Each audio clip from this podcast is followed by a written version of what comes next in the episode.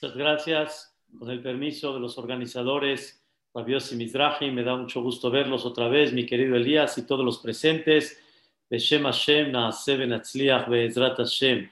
Nizmor toda, Ariol Adonai kol haaretz.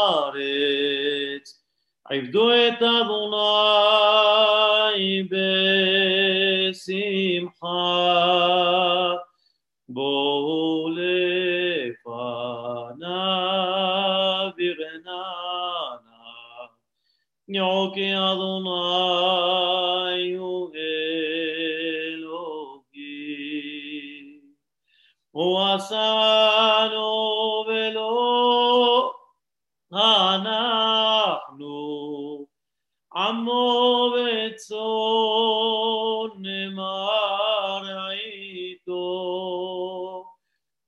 שעריו בתודה, חצרותיו בתהילה, הודו לו, ברכו שמו, כי טוב אדוני לעולם חסדו, ידור ודור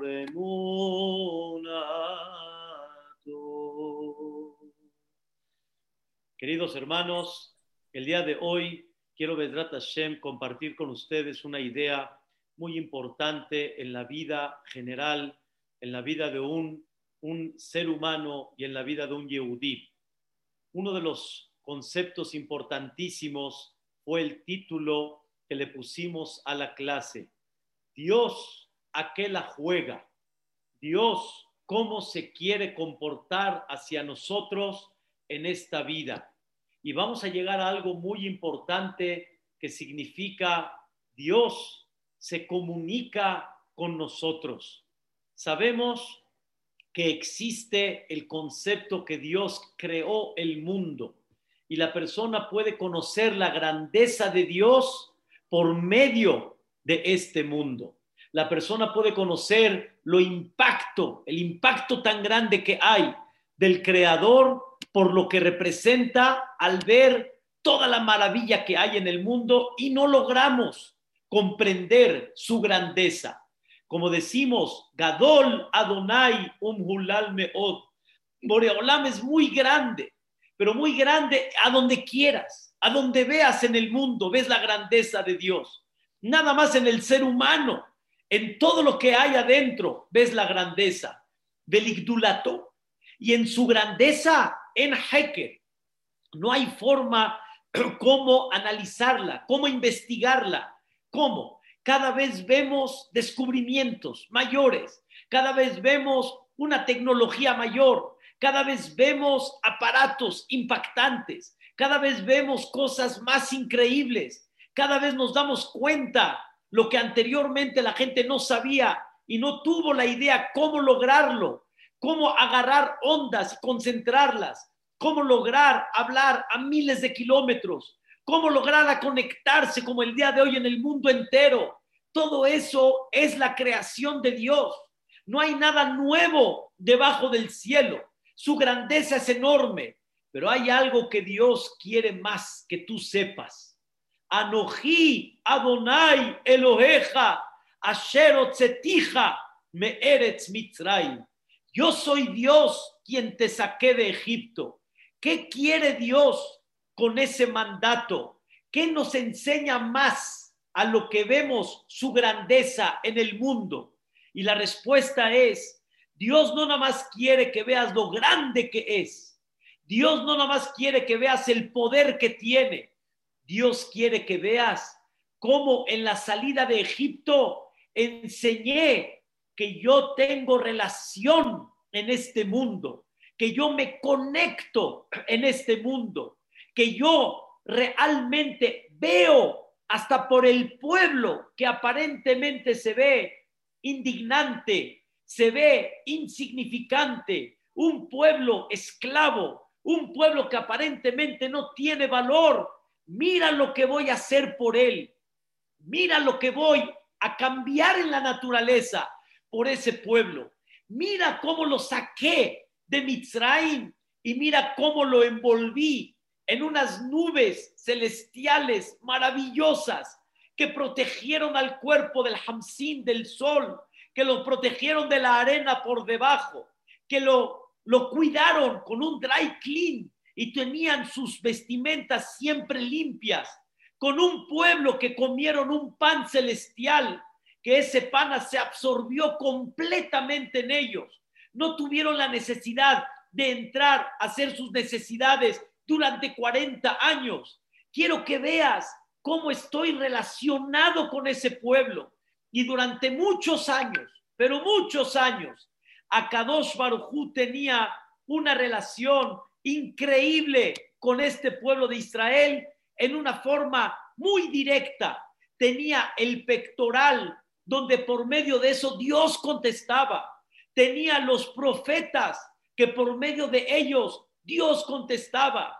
Si había una persona que tenía una duda por un contratiempo, por barminar un sufrimiento o cualquier otro detalle, ¿con quién creen que iba?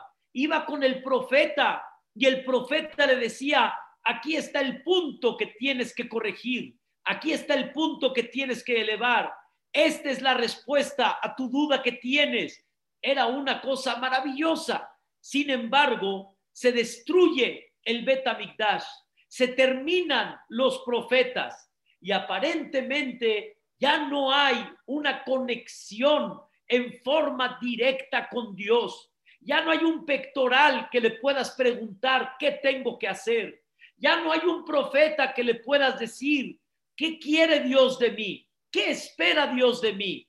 Y eso aparentemente nos da un sentimiento que estamos de alguna manera huérfanos, estamos de alguna manera abandonados y no sabemos, Boreolam, si platica con nosotros o no platica. Escuchen la idea que vamos a estudiar el día de hoy. La respuesta sobre esta pregunta es, no tenemos esa claridad como antes. No tenemos aparentemente esa conexión directa como antes.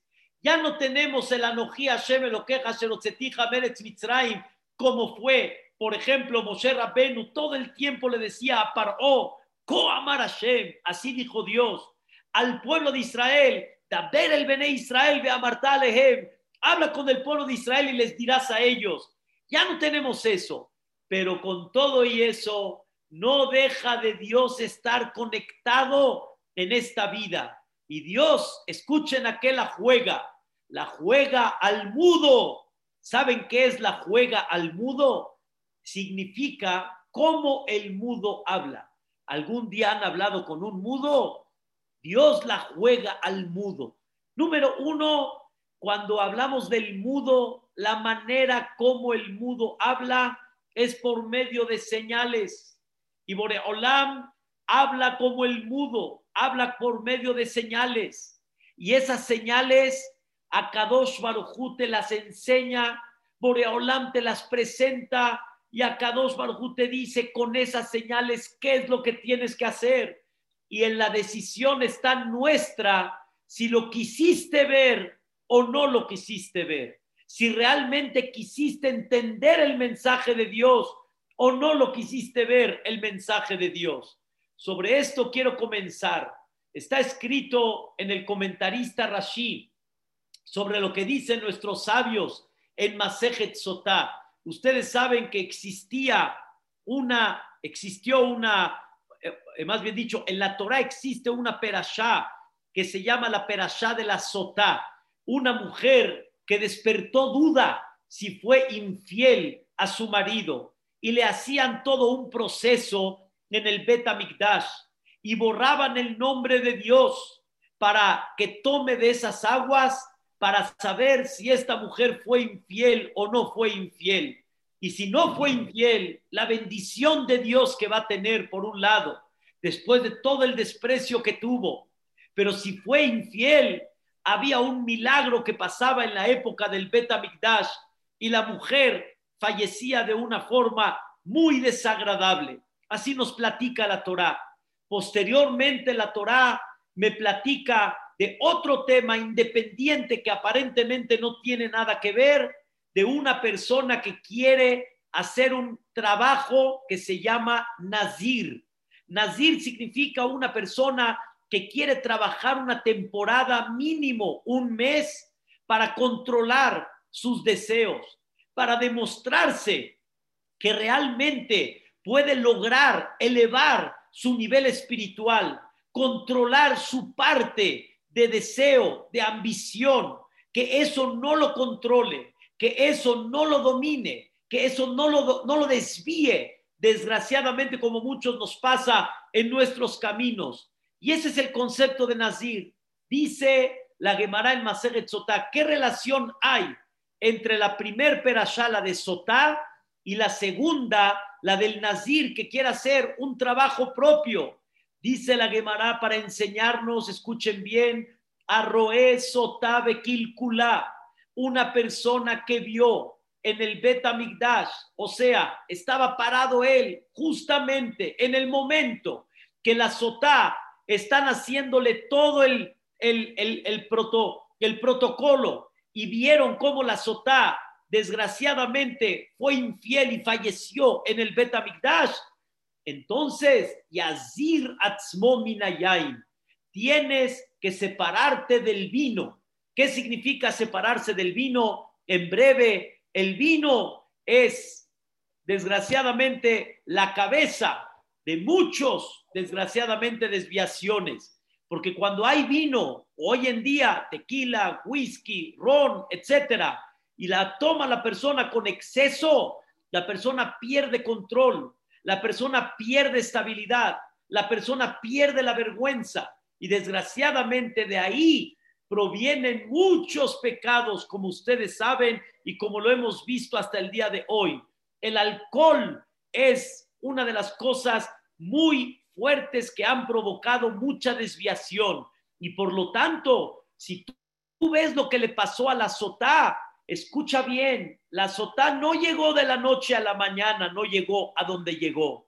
Comenzó con una relación, comenzó con una palabrita, comenzó con un ojito, comenzó con un detallito y poco a poco fue cayendo a donde estuvo, a donde llegó. De la misma manera, el vino, empieza uno, el vino como si fuera un campeón, como si él tiene mucho aguante y al final cómo termina y al final a dónde llega, al final cómo lo vemos.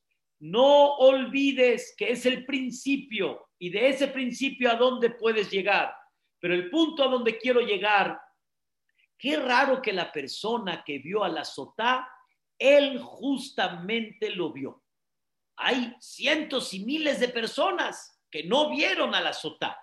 Y hay tanta gente que iba a visitar el Betamigdash. Y justo a él le tocó visitar en el Betamigdash en el momento que la Sotá le están haciendo este proceso. ¿Por qué? Pregunta el Baal Shem ¿Por qué? ¿Por qué justo le tocó a él en ese momento verlo? ¿Cuál es el motivo? Dice el Baal Shem porque nada se te presenta en la vida si no es porque Dios te está hablando. Y todas las escenas que se te presentan en la vida es porque Dios te quiere mandar un mensaje. Y ese mensaje está en tus manos, entenderlo o lo vi.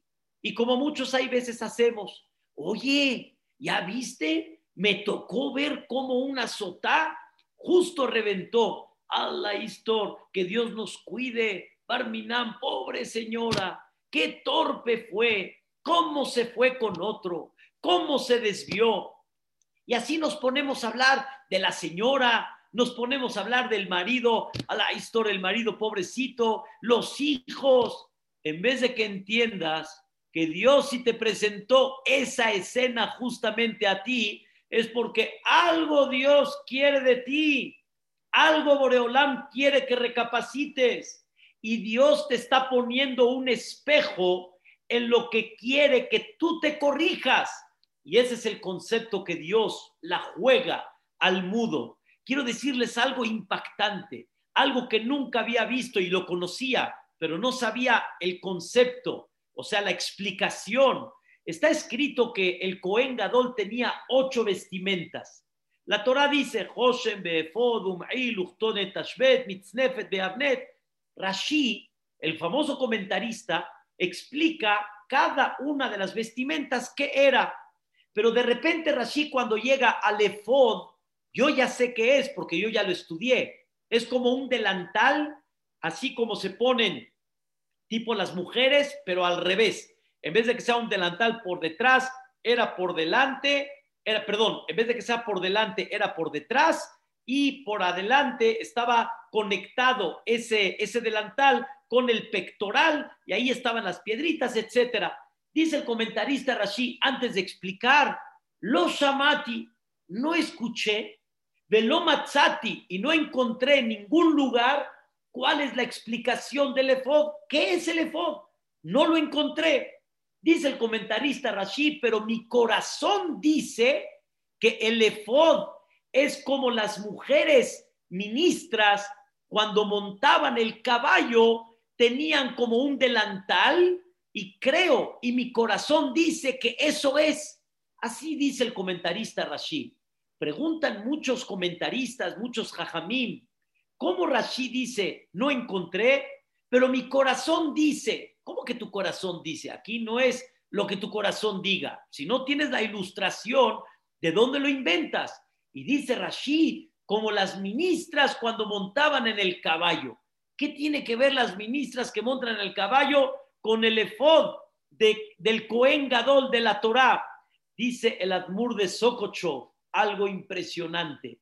El comentarista Rashi en alguna ocasión vio el delantal de una mujer eh, importante que montaba en un caballo.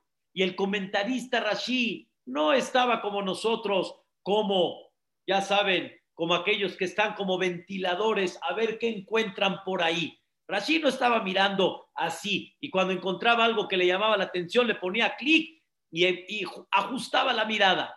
Rashi cuidaba sus ojos y Rashi de repente se le presentó una escena. Vio una mujer montada en un caballo con un delantal. Dice el comentarista Rashi, se me hace raro, ¿por qué Dios me presentó esto? ¿Para qué me lo presentó? ¿Por qué lo vi? ¿Con qué afán Dios me lo mandó? Dijo Rashid, seguramente por algún tema toraico tal vez, por algún punto tal vez, Rashi dijo, por eso Dios me lo presentó. Cuando Rashi empezó a estudiar el Humash y empezó a ver la palabra efod, de ahí se dio cuenta, Rashi dijo, ya entendí, Dios me lo presentó para que yo sepa cuál es el efod que la Torá habla de él. Esto, queridos hermanos, es una cosa muy importante que la persona tiene que aprender cómo Dios habla con cada uno de nosotros. Y una de las maneras como habla es presentándonos escenas en la vida. Y por medio de la escena, Dios te está hablando, Dios te da el mensaje. Otro ejemplo, la perashá de la semana. La Torah nos platica que Miriam habló mal de Moshe, criticó la conducta de Moshe. Créanmelo, Miriam era su hermana mayor, Miriam, Aharón y Moshe. Miriam no quería, Hasbe Shalom, herir a Moshe Rabbenu. Miriam no quería de alguna manera indignar a Moshe Rabbenu. Pero Miriam criticó la conducta de Moshe y dijo, no lo entiendo por qué Moshe Rabbenu hizo este acto, que ahorita no voy a explicar, cuando nosotros también estamos en el mismo nivel. Y Dios le dijo a Miriam, ¿te atreves a decir que tú y Moshe están en el mismo nivel? Y ahí nos cuenta la Torá que Boreolam le mandó una lepra, que no es lepra, son unas manchas blancas a Miriam y de repente la vieron blanca, blanca, blanca, demostrando que Miriam habló la Shon Hará de Moshe. Les hago una pregunta. ¿Qué salen las noticias? ¿Ya supiste? ¿Te enteraste? Miriam, Miriam está blanca. Ya sabes por qué. Habló mal de Moshe. ¿Ya viste? Se creyó que está en el mismo nivel de Moshe. Pensó que tiene la misma capacidad que Moshe. Y así la gente habla, habla, habla. Y viene Dios y dice, Dahel Con, entiende la idea, papacito. Si te estoy enseñando lo de Miriam, es para que entiendas, si a Miriam se lo mandé, con más razón, cuánto tienes que cuidar tu boca y no hablar mal de la gente. Dice la Torá, pasa el tiempo y en eso viene Moshe y manda 12 espías. 12 espías, 12, 12 personas para checar la tierra de Israel, que es la perashá que vamos a leer próximamente. Y está escrito algo impresionante. Dice la Torá, Kulam Anashim. Todos en ese momento eran gente muy buena, pero ¿saben qué? No aprendieron de Miriam. No aprendieron de Miriam. Miriam criticó la conducta de Moshe. Mira lo que le pasó. Tribus, presidentes de cada tribu, van a Eretz Israel, regresan y critican Eretz Israel, critican lo que Boreolam te está diciendo que es lo más bello que hay. Sí, Lolam Musar. No aprendieron de ello, ¿de quién? De Miriam. ¿Qué significa? Vean cómo dice el comentarista Rashi. Halalu Raú. Estos vieron de Lola Musar y no tomaron Musar. Pero dice el comentarista Rashi, Raúl, vieron. ¿Qué significa? Dios no te deja solo. Dios no te abandona. Dios te presenta escenas para que tú aprendas en la vida. Y tienes que comprender que cuando Dios te lo manda, te lo manda para que tengas el mensaje de lo que Dios espera de ti. Esto que estoy platicando el día de hoy es algo importantísimo. Nos va a cambiar la visión de la vida. Nos va a enseñar cómo Boreolam te enseña escenas y son mucha respuesta o mucho mensaje a lo que Dios quiere de ti. Y si la persona va a empezar a comenzar a masticarlo, créanme que la persona va a empezar a entender y va a empezar a tener una relación con Dios muy especial. Aquí hay un contador presente y él sabe que si este, si hay un negocio que yo no lo tengo en mis manos, yo puedo ir con el señor Benjamín y decirle, ¿qué está pasando en mi negocio?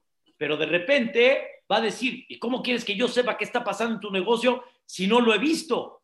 Cuando lo vea, lo analice, deja que me tome una semanita, entonces voy a entender y te voy a decir qué es lo que tienes que hacer.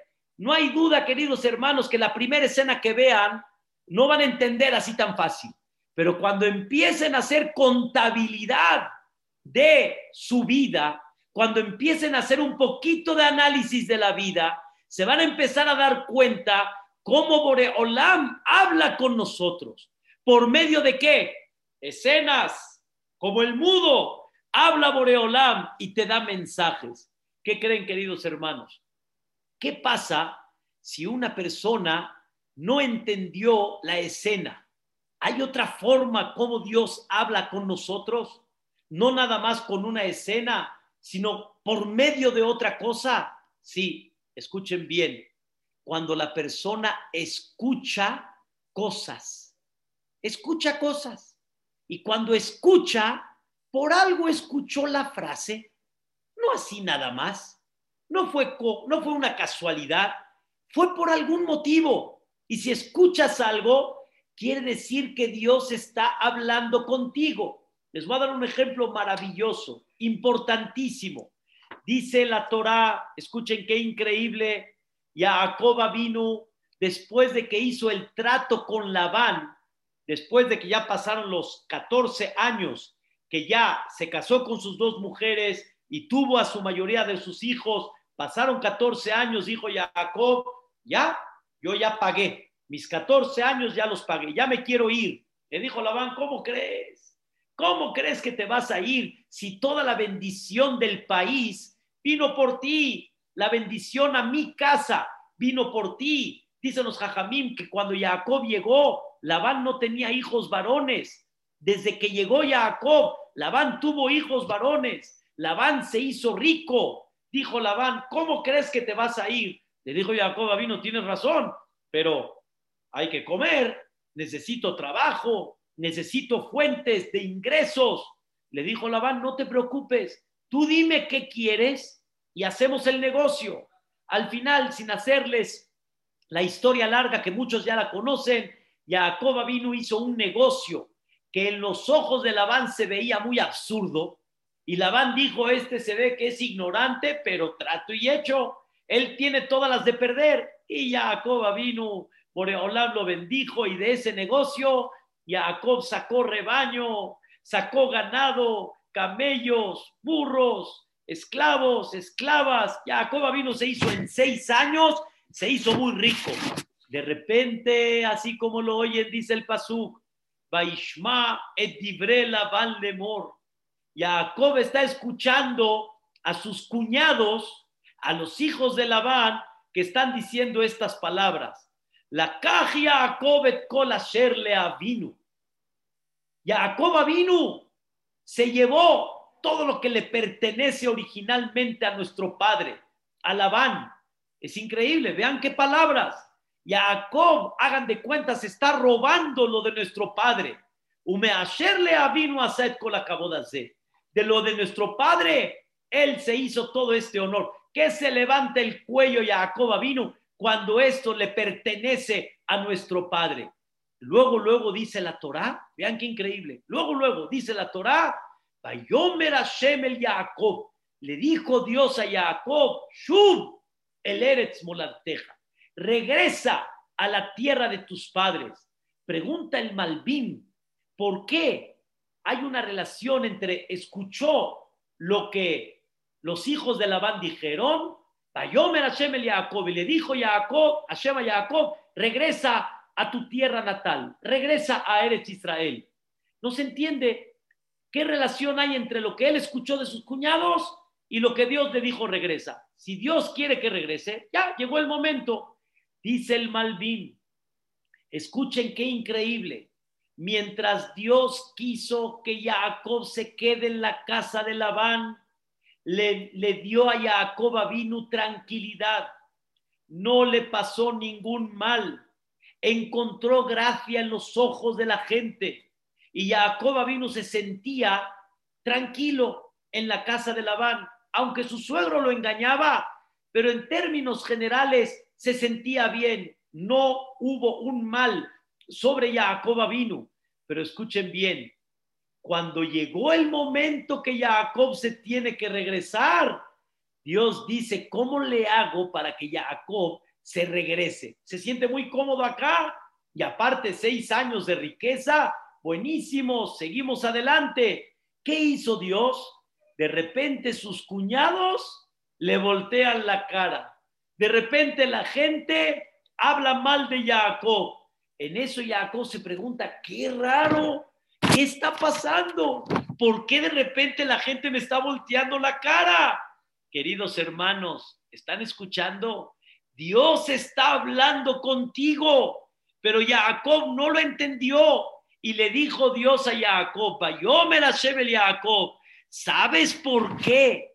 la gente te está volteando la cara y sabes por qué la gente está hablando mal de ti. Porque llegó el momento que te tienes que regresar. Y cuando llegó el momento que te tienes que regresar, escuchas de repente que la gente va en contra tuya.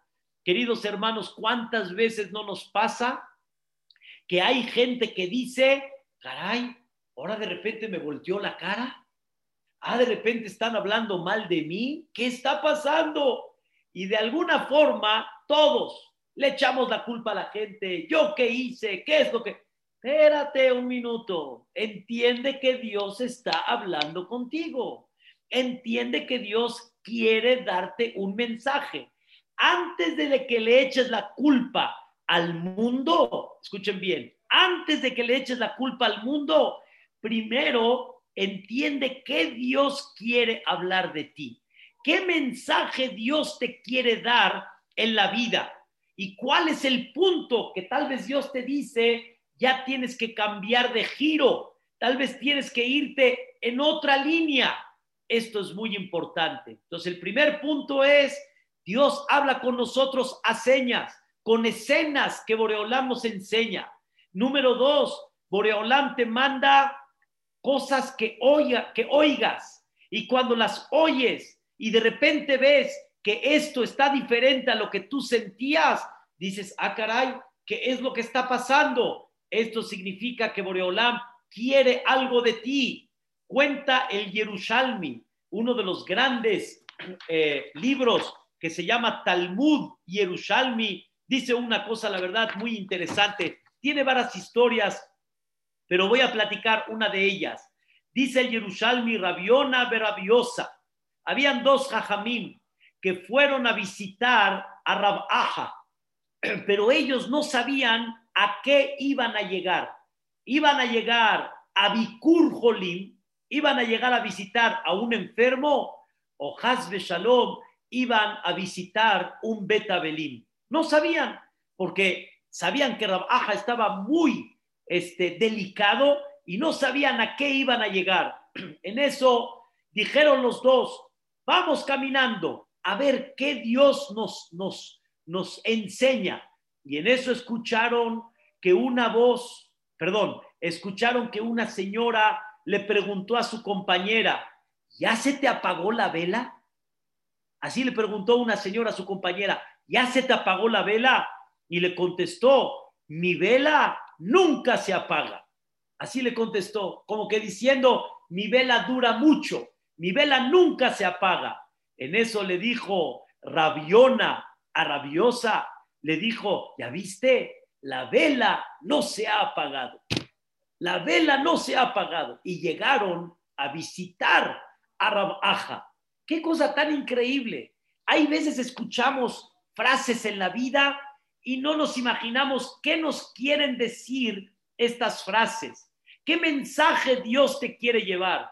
Pero escuchen el sentimiento que varios jajamim en el Talmud Yerushalmi decían. Nosotros vamos caminando y vamos a ver Dios qué nos va a hacer escuchar para saber el tema en el que estamos, si sí o si no. Justo prendiste la radio y escuchaste algo, justo. Caray, qué casualidad, justo escuchaste algo. Justo de repente se te presentó una escena. Caray, qué casualidad. Nada se presenta así nada más. Queridos hermanos, hay muchas cosas que suceden, como por ejemplo, puede uno llegar a ver un choque. Justo tú lo viste, no lo vio otro. Justo. Viste una pelea, justo tú la viste, no la vio otra persona. Justo tú. ¿Por qué? Así nada más, para que llegues a tu casa y digas, ya viste lo que vi, y la pregunta es, ¿entendiste Dios qué te quiso enseñar con esa escena? ¿Entendiste Dios qué quiso platicarte con esa escena? ¿Entendiste Dios qué quiso cuando escuchaste una frase? Hay veces la persona está sentada esperando al doctor o una cita y está escuchando dos personas que hablaron. Así nada más se te presentó, así nada más lo escuchaste. Y hay gente que dice, ya viste qué tontería y media hablaron ellos. Y Dios te dice, ya entendiste qué tontería y media hablaron ellos. ¿Y tú qué? ¿Tú cuántas cosas sí hablas o no hablas? ¿Tú si eres una persona que tiene sus palabras medidas o no? Todo tenemos que aprender cómo Dios habla con nosotros. Y es muy importante esta parte. Una vez me sucedió que estaba en la carretera en un camino muy largo de México a un lugar que paseamos con la familia y ya saben, como muchos nos pasa, le ponemos un poquito de acelerador al coche y siempre viene la señora y nos dice, despacio, cuidado, despacio. No sé si para ustedes es un mito o no, pero ahí pasa, hay gente que le pasa y en ese momento llega una persona como su servidor y le dice a la señora, ya, hay uno que está en el volante. ¿Qué crees? Que no veo, la única que viste eres tú. Yo sí veo. Dice, pero bájale un poquito, ¿qué ganas corriendo? pero tengo el volante, ¿cuál es, tu, ¿cuál es tu problema? Ya, pasó. En eso, después de media hora, me agarra un policía. Me agarró un policía. Me agarró un policía. ¿Qué creen que les, qué les digo? Lo primero que hice fue levanté la mirada hacia arriba y me dijo el poli, usted va con exceso de velocidad. Dije, Ribona Olamim, ya entendí el mensaje. Lo único que te pido es que mi esposa no me diga, te dije. Ya, entendí el mensaje. ya entendí. Levanté la mirada y dije, Ribona Olamim, ya entendí. Ya no lo vuelvo a hacer. Nada más un favor, Boreolam, sácame de esta. En eso, el poli me pide la, ¿cómo se llama? La, licencia y me pide un papel más. ¿Y qué creen? ¿Qué creen? Mi hijo Daniel, ya ahorita, mashallah, con hijos, mi hijo Daniel empezó a llorar y empezó a decirle al poli, ¿qué le va a hacer a mi papá? ¿Qué le va a hacer a mi papá? Y el policía dice, no le voy a hacer nada, hijo, no te preocupes.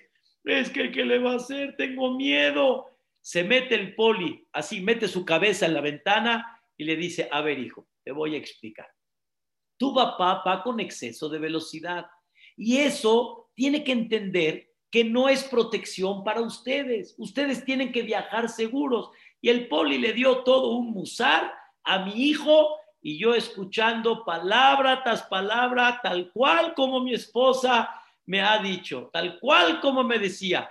Y le dijo el poli a mi hijo, es más, para que veas, ya aprendieron la lección, voy a dejar libre a tu papá. Ay, gracias, poli, muchas gracias. Y yo dije, bueno, ahora a mí, gracias, ya entendí el mensaje, ya entendimos el tema, vamos para adelante. Así la persona tiene que comprender la vida y no como eso, hay muchas más. Pero quiero preguntarles algo. ¿Qué pasa si la persona no entiende las señales del mudo. No las entiende. Las señales pueden ser escenas o las señales pueden ser frases que escuchas. No las, no las entiende o no las quiere entender o escuchen bien. No las quiso ver. ¿Qué hace la persona? Antes que todo quiero hacerles un paréntesis. Hace muchos años, en Cuernavaca, aquí en México, hablé en el Betacneset la perashá de Miquetz cuando Yosef Tzadik le dijo a Paró, vienen los siete años de, de vacas gordas. Esas vacas gordas son para que embodegues, son para que guardes, son para que tengas soporte para las vacas flacas. Y hablé del tema, cuánto una persona tiene que ver por su vejez, por su vejez. ¿Cuánto tiene que ver por su vejez? Así hablamos del tema que hay gente que se la pasa gastando, gastando, y se les olvida que va a llegar un momento que no vienen las vacas gordas. Y así hablamos del tema. Llegó una persona y me dijo, escuchen bien, lástima, Jajam, que no cantó el gallo hace 20 años. Así me dijo. Lástima que no cantó el gallo hace 20 años, ya ni diciendo, si hubiera escuchado esta plática hace 20 años, hoy hubiera sido otra cosa y me atreví a decirle, creo que el gallo sí cantó hace 20 años, pero no lo quisiste escuchar. Y me dijo, la verdad, Jajam, tiene razón. Sí cantó el gallo y no lo quise escuchar. ¿Saben cuántas veces una persona se presenta delante del CNIS y escucha algo? Y justo escuchó. Hay gente que tal vez entró a la clase de Gamzum justo el viernes, el lunes, perdón, el martes, el miércoles, cuando tenía otras clases y justo entró una y escuchó.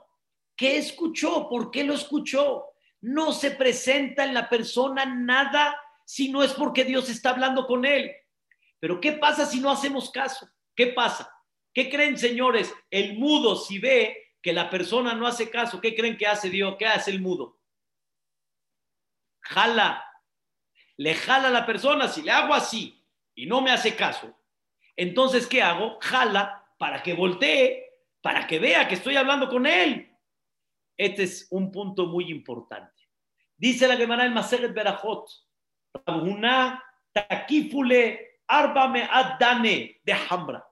Rabuná era un jajam que tenía una riqueza, 400 barriles de vino. Era una fortuna en aquella época y era una cosa increíble para su Parnasá y se echaron a perder. Se echaron a perder. En ese momento llegaron sus compañeros, lo visitaron, grandes jajamín, y le preguntaron a él, Rabuná, checa tus actos. Rabuná, Dios está hablando contigo. Dios te jaló. Dios te jaló. Y no viste lo que Dios habló contigo antes. Ahora Dios te jaló. Escuchen lo que dijo Rabuna. ¿Sospechan de mí? ¿Qué creen que le contestaron a Rabuna? ¿Sospechan del juez? Rabuna dijo, sospechan de mí. Y contestaron, sospechas del juez. ¿Crees que el juez hizo un juicio sin juicio, sin que haya un porqué? En ese momento Rabuna dijo, tiene razón, tiene razón. La verdad, perdón, me equivoqué. Si me jaló Boreolam es por algo. Y le dijeron, le, le dijeron sus compañeros, no le pagaste a tu trabajador el porcentaje que él se merecía en un punto del campo. Y dijo Rabuna, ¿qué están hablando? Si él se robó y ya hice la cuenta y más de lo que se robó es mucho más de lo que yo le debo y todavía me piden ustedes que yo le pague. Contestaron los jajamim Rabuná. En otras palabras, te estás cobrando a lo chino no sé por qué no a lo australiano, a lo americano, a lo mexican people, no sé, a lo chino. Se cobra a lo chino, pero escuchen bien, no se puede cobrar a lo chino así nada más. El que debe de hacer siempre el din Torah debe ser no la persona que está metida en el problema. Rabuná debe de presentar el tema delante de sus jajamim y analizar y ver si sí le debe o no le debe. Pero tú no puedes hacer un juicio propio. Le dijo Rabuna a ellos, tienen razón. Entendí el mensaje, fue y le pagó a su empleado y después hizo lo que tenía que hacer. Cuenta la Gemara, voy a decir una opinión.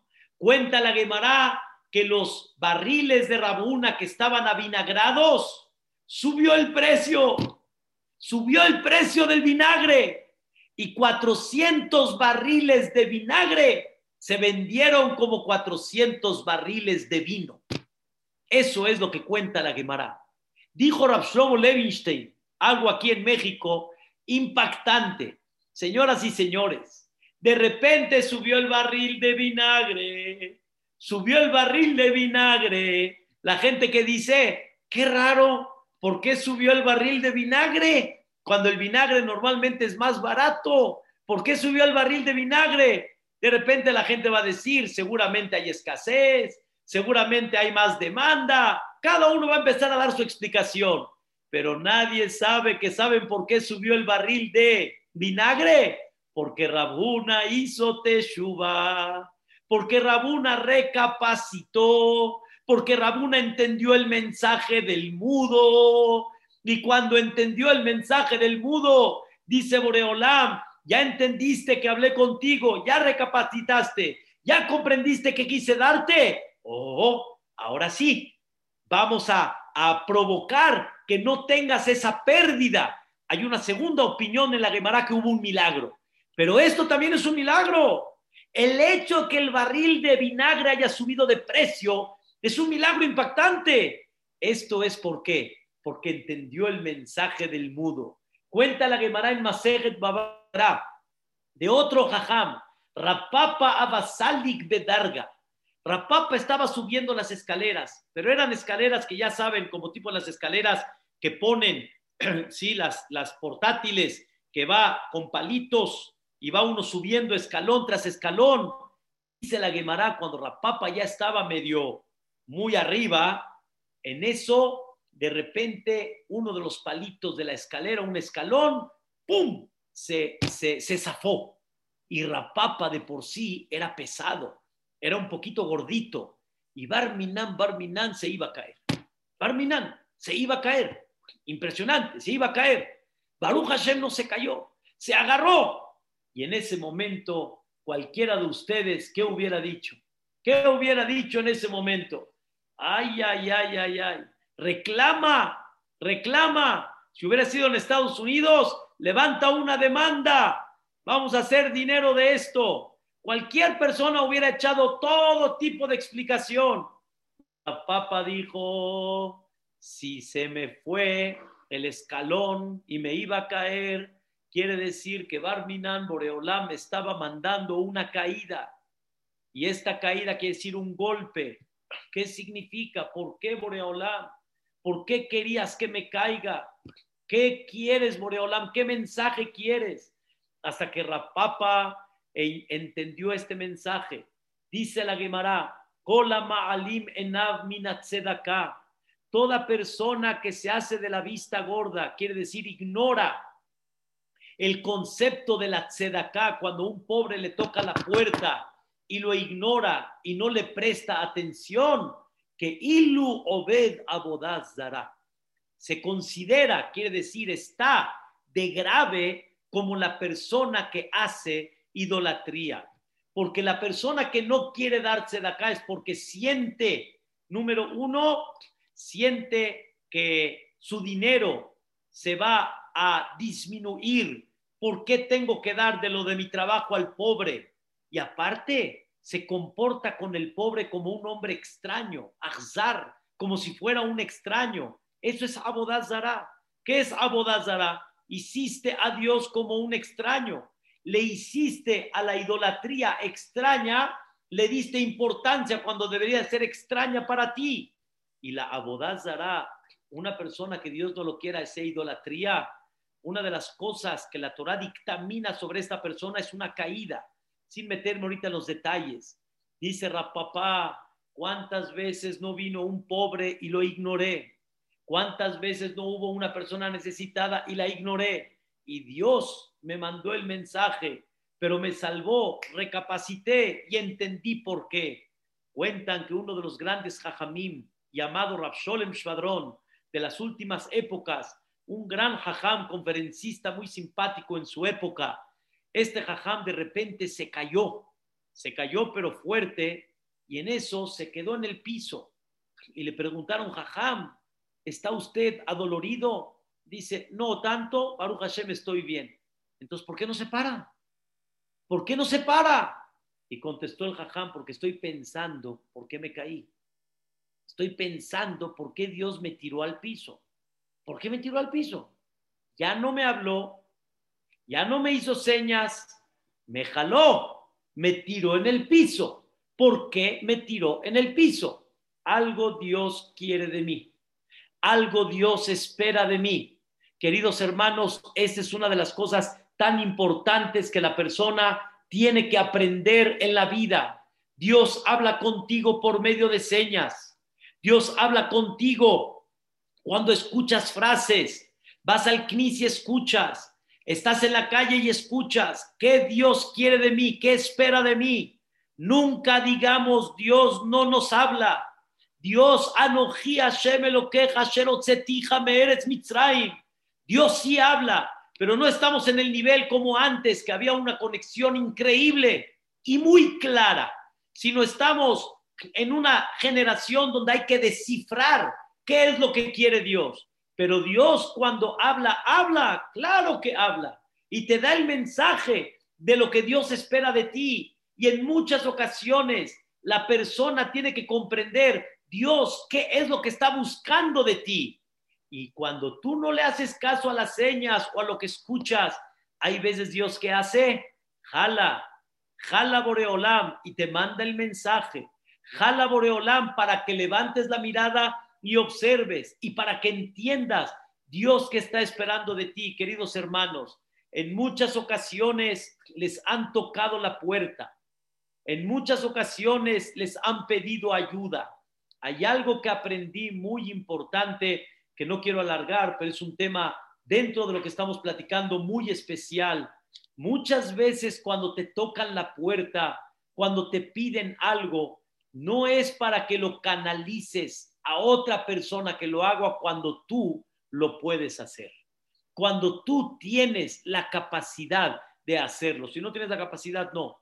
Pero cuando tienes la capacidad y te lo presentó Boreolam, te lo presentó para que tú lo hagas y aunque tal vez tu ocupación es muy importante en la vida, pero si Dios te presenta algo, es para que lo hagas y no desperdicies esa oportunidad que Dios te dio. No nada más Dios te da escenas, no nada más Dios te da cosas que oigas, no nada más te da un jalón, sino Dios también te dice en muchas ocasiones, haz algo, hijo. Quiero que seas tú mi representante en este aspecto. Cuenta la Gemara en Babacamá que había uno de los grandes jajamim, ¿sí? Uno de los grandes jajamim que tenía un alumno que le enseñaba a este alumno, escuchen qué cosa tan increíble, le enseñaba a este alumno 400 veces la idea, porque si no, no la entendía, no la entendía. ¿Saben qué es enseñarle a un alumno 400 veces? ¿Qué significa explicarle a un alumno 400 veces? La respuesta es sí, es mucho tiempo, es invertir mucho tiempo, pero sin embargo, aunque tengo que invertir ese tiempo, si Boreolam me presentó ese alumno, quiere decir que Dios quiere que yo haga esta labor. Y no se considera que estoy perdiendo tiempo. Y no se considera que estoy sacrificando cosas importantes de mi vida. Esto es muy importante que la persona aprenda también a ver cuando Dios le pone algo a la persona, esto significa que muchas veces Dios quiere que tú lo hagas, que tú personalmente hagas el esfuerzo. Y el mérito de eso puede ser mucho más grande a que si otra persona lo hubiera hecho y tú nada más lo canalizaste. Qué importante es que la persona comprenda cómo Dios habla con nosotros si vamos a llevar a cabo esta idea tan especial, Hashem, créanmelo, nuestra vida va a cambiar y vamos a sentir al mejor amigo del hombre. Así dice la Gemara en Shabbat Rashi. El mejor amigo del hombre, no es el perro, ¿eh, Barmina? No. El mejor amigo del hombre es Bore Olam. Es el creador del mundo. Y con él nunca estás solo me dice mi esposa, ¿te vas a ir solo? Le dije, nunca me voy a ir solo. Siempre voy a estar con alguien. Alguien que me va a señalar, alguien que me va a decir, alguien que de repente me va a jalar, alguien que de repente me va a decir, esta es tu misión y tú la tienes que llevar a cabo. Que Besrat Hashem, queridos hermanos, sientan ese sentimiento que Dios sí habla con ustedes. Dios sí se comunica con ustedes que nunca digan, Dios, nunca entendí qué querías de mí, nunca comprendí qué querías. Claro que comprendes, claro que sabes, nada más, obsérvalo y nunca digas, lástima que no cantó el gallo, porque tal vez cantó muchas veces y no lo quisiste escuchar. Hazako Baruch a todos, Discula Mitzvot, pasen un Shabbat hermoso y bonito y escuchen la bendición que tengan un Shabbat que les traiga shalom y cuando hay shalom hay verajá. Por eso decimos Shabbat, shalom, umeboraj. Y nada más con permiso de Elías y de Rabiosi, una palabra a lo que dijo Jajam Jack. Jajam Jack dijo que Shabbat es la calá, es la novia. Quiero decirles algo muy chistoso. ¿Qué pasa si está la novia esperando. Nosotros los sefaradim acostumbramos que el hatán va a la casa de la calá. La casa de la calá ya está listo, el shrab ya está listo, los pastelitos, el chocolate. ¿Qué creen? Rabiosi, habla el hatán y de repente dice, escuchen bien, dice el hatán, discúlpame, voy muy atrasado. No creo que llegue a tu casa, discúlpame, adelántate al knis y ahí te veo, eh, Benjamín, adelántate al CNIS y ahí te veo. ¿Qué va a decir el papá de la Calá cuando escuche ese hatán? Ah, a la histor, me va a esperar. De repente llegamos al CNIS, escuchen bien, llegamos a la Jupá y en eso el hatán no llega y le dice el hatán, habla por teléfono, discúlpeme, estoy un poquito atrasado, un favor, que entre la Calá y yo la veo en la jupa, ahí la veo, en la jupa, ahí la veo, en la jupa la veo. ¿Qué es lo importante? Que le dé el anillo. ¿Cuál es el problema? La veo en la jupa. ¿Qué vamos a decir de este hatán? Vamos a dejar que la hija se case con él. El Ami, el suegro va a estar contento con este Hatán. Queridos hermanos, Shabbat hay que recibirla muy tempranito. La Calá está esperando en la casa. No debes de llegar al Knis echando la raya a último minuto. Si no, Rabiosi, ¿qué va a decir el suegro? ¿Qué va a decir Boreolam del Hatán? Queremos verajá, queremos bendición, queremos que el suegro esté contento y abra la bolsa y la boca cerrada y mesa puesta. ¿Qué necesitamos? Adelanta, por lo menos media hora ya estate listo en el CNIS. Y entonces vas a poner contento al suegro y el suegro te va a abrir la bolsa, se va a cerrar la boca y va a tener la mesa puesta. Shabbat Shalom, a todos. Gracias, querido Hami Jacob. Gracias por este mensaje tan hermoso en estos tiempos, tan necesario. Gracias por alegrarnos como cada que usted está en esta línea. Gracias por el mismo de toda. Gracias por estas palabras. La gente me, no me para de escribir. Dice, ojalá que este jajam esté todos los días y si no, por lo menos cada siete días. Les trata hacer nuestra lucha de Jam Jacob esté lo más seguido, lo más seguido posible con nosotros. La verdad es que el gen que tiene para transmitirnos, la energía que tiene, se penetra en los corazones y en el neshamot de cada uno de nosotros. Eso es lo más importante después de que uno oye una clase con qué se queda, más que lo que escuchó, con qué se queda y con qué mensaje nos quedamos. Y con usted no se va ni una sola palabra. Me escriben de todos lados y me dicen, eh, Shalom Jacob, uno de los puntos mencionados por usted fue el de la mujer sotá. ¿Existe algún concepto referente a la prueba del agua? Se dice que si el hombre nunca incurrió en infidelidad, la prueba surtía efecto, pero si ambos lo eran, ¿qué nos enseñan nuestros maestros al respecto? Me queda esa duda de la perashá, si puede contestarnos algo. Ella se refiere hoy en día. Sí, hoy en día. Hoy en día. No, hoy en día es mucho más eh, complicado. Hoy en día realmente no tenemos esa conexión directa para ver cómo Bolam habla de alguna manera, de alguna forma, pero una cosa sí estamos seguros, Dios no lo quiera, cuando llega a pasar una situación de estas, Dios habla contigo y te dice, analiza el inicio, analiza la raíz, analiza de dónde comienza todo y trata de observar y cuidar el seno familiar, que es una de las cosas muy importantes que hay en la pero sí es un tema muy sensible y delicado realmente. Dice, gracias, Jacob Nakash, ya necesitábamos un musar como estos urgente de Colombia. Qué hermosura de Shur. Hashem me habló a través de Hami Yaakov Nakash. Es lo que puedo decir. Un abrazo y un saludo muy especial a Hami Yaakov Nakash.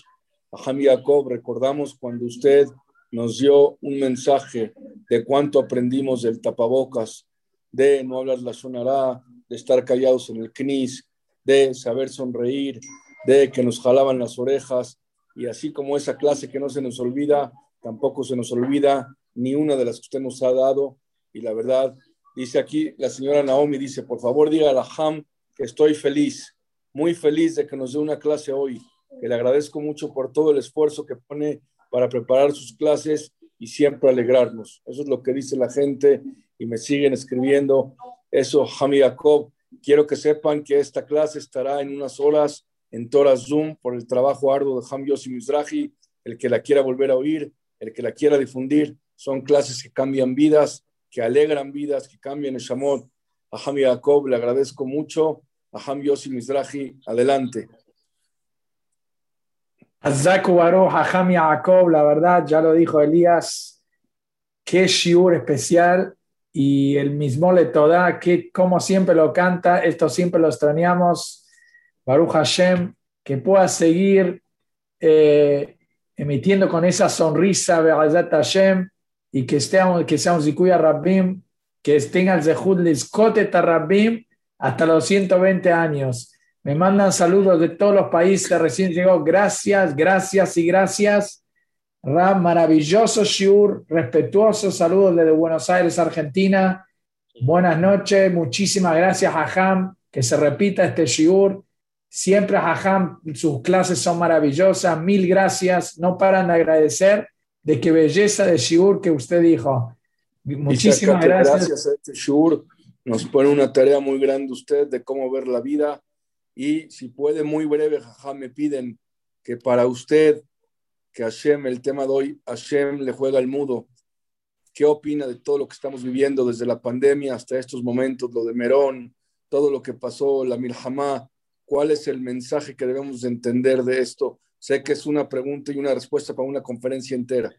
Sí, y es, y es muy, muy difícil y como, como, como les platiqué en la clase, se necesita meterse en la, en, el, en la fábrica, en el negocio de una persona para comprender realmente lo que Boreolam quiere. Pero Vedrat Hashem, un poquitito de levantar, levantar, levantar cada vez más hermandad en el Am Israel, más precaución en el Am Israel, porque sí se necesita mucha precaución para muchas cosas en la vida. Hay cosas como ya platicó Ham Amram Aniyar, que fueron un poco, de alguna forma, que no estaban con una seguridad adecuada y correcta. Debemos de ser un poquito más precavidos en nuestras vidas, tomar una seguridad mejor, respetar mucho la vida del otro, estar viendo y observando lo que la gente está en Merón, cuánta gente la estaban pisando y nadie se dio cuenta, nadie, nadie se dio cuenta, lo entiendo, había una multitud de gente, pero hay mucha gente, queridos hermanos, que está gritando una ayuda y nadie los mira. ¿Cuánta gente necesitan que les prestemos atención, que hablemos con ellos, que realmente no nos portemos de una forma extraña hacia ellos? Hay muchísimos mensajes y hay cosas muy profundas, me queda claro, pero así nada más, flashazos, eh, trata Shem para poder hacer todo este tema. Gracias, querido Ham Yaakov. Gracias a la familia Kamsum Letová. Me piden la cartelera. El domingo no se pierdan Ham Shlomo Antevi. El lunes Ham Suri Katan. El martes Ham Yosef Galimidi. El miércoles Ham Shaul Kredi. Todos los martes y jueves desde las 20 horas Ham Jack Hilu con el curso de Shabbat que tantas vidas ha cambiado. Ham Yaakov, es un honor tenerlo y siempre que lo tenemos es Le Toilet. Es una clase que de al instante cambia, eh, cambia vidas y cambia eh, la personalidad de cada uno y su manera de actuar. Por último, ya para despedir, porque aquí la gente me sigue escribiendo y me dice, hay veces no sabemos descifrar lo que Hashem quiere de nosotros por más que intentamos. ¿Qué consejo nos da Hajam para saber descifrar mejor lo que, el lenguaje de Hashem? Lo que decimos y lo que dicen nuestros sabios, mitad que neget mitad. De la misma forma como tú te comportas, Dios se comporta contigo, quiere decir, de lo que tú viste viene relacionado con el tema que Dios quiere de ti, como el caso que dijimos de Rabuná, él perdió dinero en esos barriles, hay algo relacionado con eso. No, obviamente, lo de los barriles tiene que ver con un concepto externo que no tiene nada que ver con ese negocio particular que él tenía. Y normalmente la persona se le presentan las escenas exacto al tema que Dios quiere platicar con él. Y si vamos a empezar a dedicarnos con esto, Bezrat Hashem, ustedes van a ver que poco a poco vamos a tener la forma cómo descifrarlo, la forma cómo entenderlo. Es un idioma nuevo para todos ustedes y para mí también desde el momento que lo aprendí, pero cuando empecemos a aplicarlo, se van a dar cuenta que ese idioma cada vez va a ser mucho más fácil. Gracias, querido Ham. Gracias a todos. Shabbat Shalom Lo esperamos el domingo. A Ham y Yossi, gracias por todo. Y Besrat Hashem, el domingo en una noche más de Gamzum Letová. Y pronto volveremos a tener a Ham y Jacob Nakash con nosotros.